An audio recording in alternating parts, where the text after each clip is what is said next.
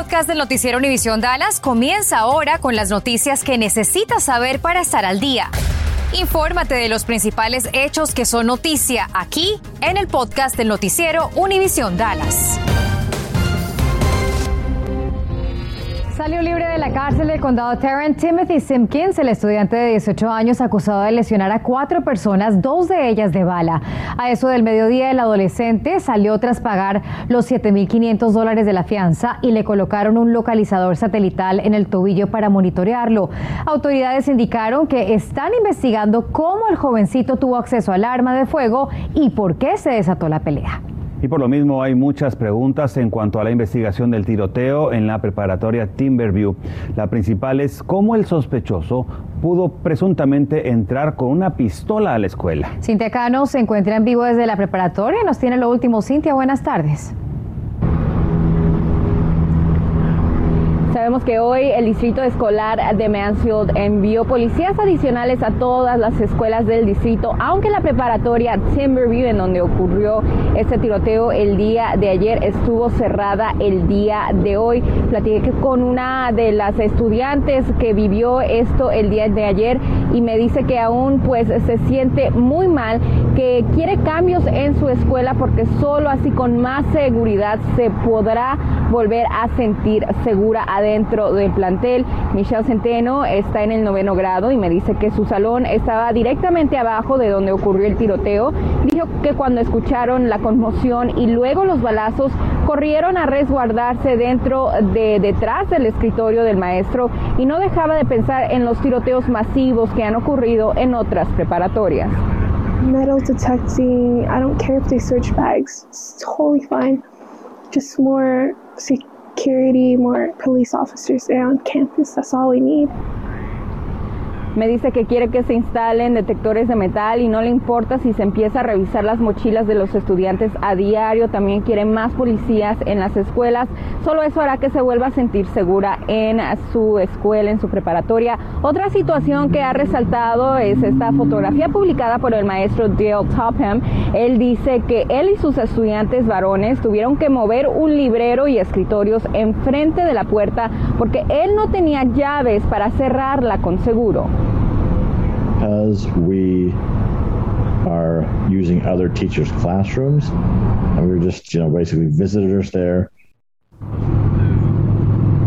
Él me explica que solo enseña en la escuela dos veces por semana porque es maestro de un programa especial que le da crédito universitario a los alumnos, así que no le dieron llaves porque no es su salón, pero que definitivamente platicará con los directores de la escuela sobre la situación.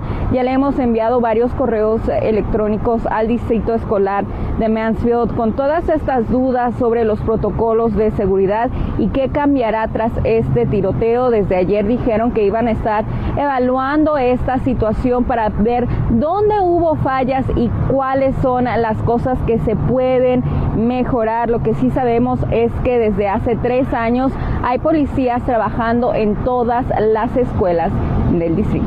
Compañeros. Bueno, y en la semana de concientización sobre la salud mental, hoy hubo recursos disponibles para los estudiantes de la preparatoria Timberview para comenzar a superar este traumático incidente. Como le informamos anoche, alumnos y personal pudieron acudir a varias ubicaciones o recibir consejería virtual. Laura Cruces nos cuenta más.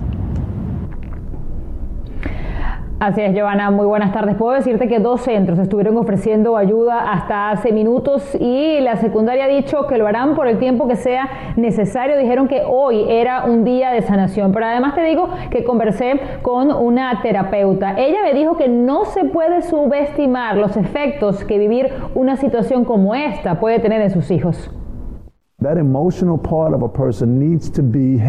La parte emocional de estos jóvenes necesita ayuda y esto es lo que hacemos, me dijo el pastor Evan Connor de la iglesia Word of Truth, uno de los dos centros dispuestos hoy para dar consejería a estudiantes y maestros afectados por el tiroteo. Them coming is going to help them get some direction in how they're feeling. Estar aquí los ayuda a tener alguna dirección en saber cómo se sienten, me explica. La iglesia y el Centro de Artes de Mansfield ofrecieron consejería hasta hace minutos todos los adultos que ayer estuvimos al tanto en vivo de sobre la noticia que se estaba desarrollando, nos impactamos. Imagínense los niños. Pero no solo los de Timberview, sino en otras escuelas. Por eso me dice la terapeuta, no hay que subestimar los efectos. Puede quedar afectado porque sabe que en la vida hay violencia, que siempre va a estar marcado por el miedo en su entorno, a su alrededor, y eso va a ser algo que él pueda desarrollar fácilmente ansiedad o depresión. Por ello cree que aunque su hijo le diga que no la necesita, al menos lo lleve una vez. Pero si su hijo no le comunica nada, ¿cómo saber que está afectado? Si se aparta o se aísla por periodos, si cambia su vestimenta, su look, también le cambia el apetito o si tiene patrones de sueño distintos, duerme más o menos. Hoy les consulté en un Facebook Live si habían hablado con sus hijos luego del incidente. Algunos me dijeron que sí lo hicieron, otros me dijeron que están preocupados por lo que sigue ocurriendo en las escuelas. Compañeros, desde anoche estoy consultando al Distrito Escolar de Manfield para saber sobre estas acusaciones de acoso que aparentemente recibió Timothy Simpkins y que dio a conocer su familia el día de ayer. Hoy me respondieron que debido a la investigación no pueden dar detalles específicos, pero me aseguran que todos los reportes de acoso escolar son investigados a fondo. Ángel. Y mientras Timothy Simpkins está libre bajo fianza, aún hay dos de las cuatro víctimas que están hospitalizadas. El joven de 15 años de edad que recibió uno de los disparos se encuentra aún en condición crítica. Con este joven, por cierto, fue con quien se peleó a golpes, en tanto que el adulto de 25 años de edad lo reportan en buena condición. Hoy hubo nerviosismo en la preparatoria Molina de Dallas, en donde padres recogieron a sus hijos temprano en el auditorio. Como le informamos en la edición digital, nos movilizamos al plantel y los padres nos dijeron que sus hijos los habían llamado, pero no confirmaron cuál fue la emergencia. El Distrito Escolar de Dallas nos comentó que el campus estaba seguro y que por política del distrito no pueden confirmar cuando hay un cierre en una escuela. Estás escuchando el podcast del noticiero Univisión Dallas. Y la policía de Fort Worth aún no ha identificado a un sospechoso de un tiroteo que cobró la vida de una persona. Los oficiales llegaron anoche hasta la cuadra 1521 al norte de la calle Main, donde hallaron a una víctima herida de bala, quien murió tras ser trasladada al hospital por paramédicos. El portavoz del departamento policial nos confirmó que ya está en custodia la persona acusada de dispararle, pero continúan investigando. En tanto fue desactivada la alerta Amber que habían emitido desde el martes por la noche tras la desaparición de un adolescente de 13 años de edad. La jovencita fue localizada sana y a salvo. Fue llevada a un hospital de Houston para su evaluación. El FBI arrestó a Sha Kendrick Edward Smith, quien está acusado en un tribunal federal de tráfico sexual de menores. Los accidentes de tránsito han aumentado a nivel estatal en un 15% en comparación con el año pasado. La AAA se ha asociado con varias agencias de la ley para acabar con las carreras ilegales en las vías públicas. Hoy la oficina del sheriff, el equipo anticarreras clandestinas de la policía de Dallas y familiares de víctimas de este flagelo hicieron un llamado para que se detenga esta actividad criminal. Entre ellos está una madre que perdió a su hija de 16 años hace 8 años cuando ella iba a bordo de un carro que participaba en una carrera clandestina. Se retaron, se aventó la carrera yendo más de 100 millas por hora, se estrelló y la única que falleció uh, fue mi hija. Recientemente legisladores incrementaron los castigos a 4 mil dólares en multas y un año de cárcel. Además, ahora la policía podrá confiscar el vehículo si el conductor ha cometido este delito anteriormente, está intoxicado o causa lesiones o una muerte. En tanto, Crime Stoppers ofrece 5 mil dólares de recompensa para esclarecer un homicidio sucedido la tarde de ayer. El crimen sucedió alrededor de las 3.25 de la tarde en la cuadra 400 de North Denley Drive en la ciudad de Dallas. La víctima, Kendrick Johnson, de 18 años de edad, recibió al menos un disparo. Había sido encontrado aún con vida, pero ya en el hospital fue declarado muerto.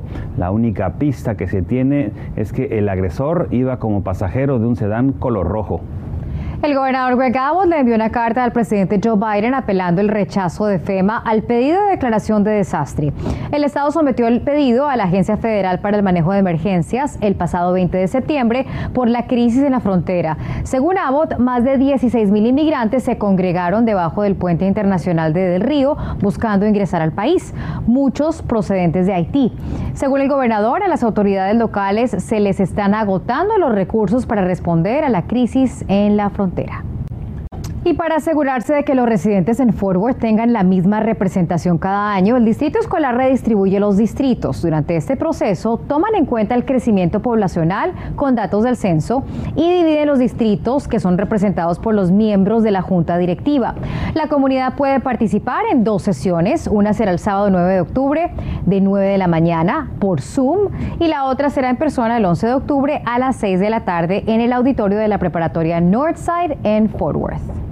Y hace menos de cuatro horas la farmacéutica Pfizer confirmó que ya solicitó oficialmente a la FDA una autorización de emergencia para el uso de su vacuna contra el coronavirus, esto en niños de entre 5 y 11 años de edad. La farmacéutica informó que trabajan de la mano con la Administración de, de Fármacos y Alimentos buscando proteger a los más pequeños de la amenaza del coronavirus. Al momento, la vacuna de Pfizer tiene autorización plena para personas de 16 años en adelante y también autorización de emergencia de 12 años a 15 años. Hace un mes presentaron los resultados de sus pruebas en niños señalando que la respuesta fue satisfactoria. Hay una prohibición de quemas por alto peligro de incendio en el condado Tarrant que estará en vigor por 90 días. Según el Servicio Forestal, las zonas no incorporadas del condado Tarrant están bajo sequía y por ello está prohibido hacer fogatas o quemas al aire libre. Las personas que violen esta prohibición podrían recibir una multa de 500 dólares.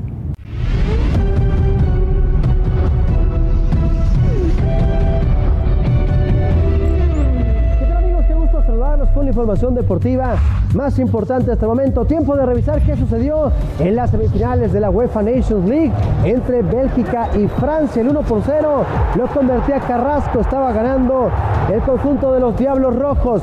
2 por 0 Romero Lukaku y ya estaba, parecía todo encaminado para ver a Bélgica en la gran final, pero había respuesta del conjunto francés. Vendría en los pies de Karim Benzema. ¿Cuánto tiempo se tardó en regresar a la selección de Francia? Bueno, pues aquí lo vale todo. Después Kylian Mbappé hacía el 2 por 2 y de último minuto iba a aparecer Teo Hernández para hacer en esta jugada el 3 goles por 2. Francia estará enfrentando el día domingo a España en San Siro en la gran final de la UEFA Nations League.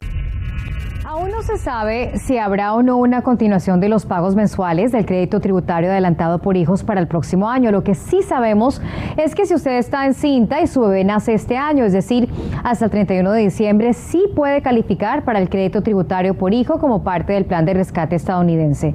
Recuerde que los pagos mensuales van de julio a diciembre y la otra mitad del crédito se lo van a dar cuando haga sus impuestos en 2022. Los niños que nazcan a partir del 1 de enero del 2022 reciben el crédito por hijos normal. Gracias por escuchar el podcast del noticiero Univisión Dallas. Puedes descubrir otros podcasts de Univisión en la aplicación de Euforia o en univision.com diagonal podcasts.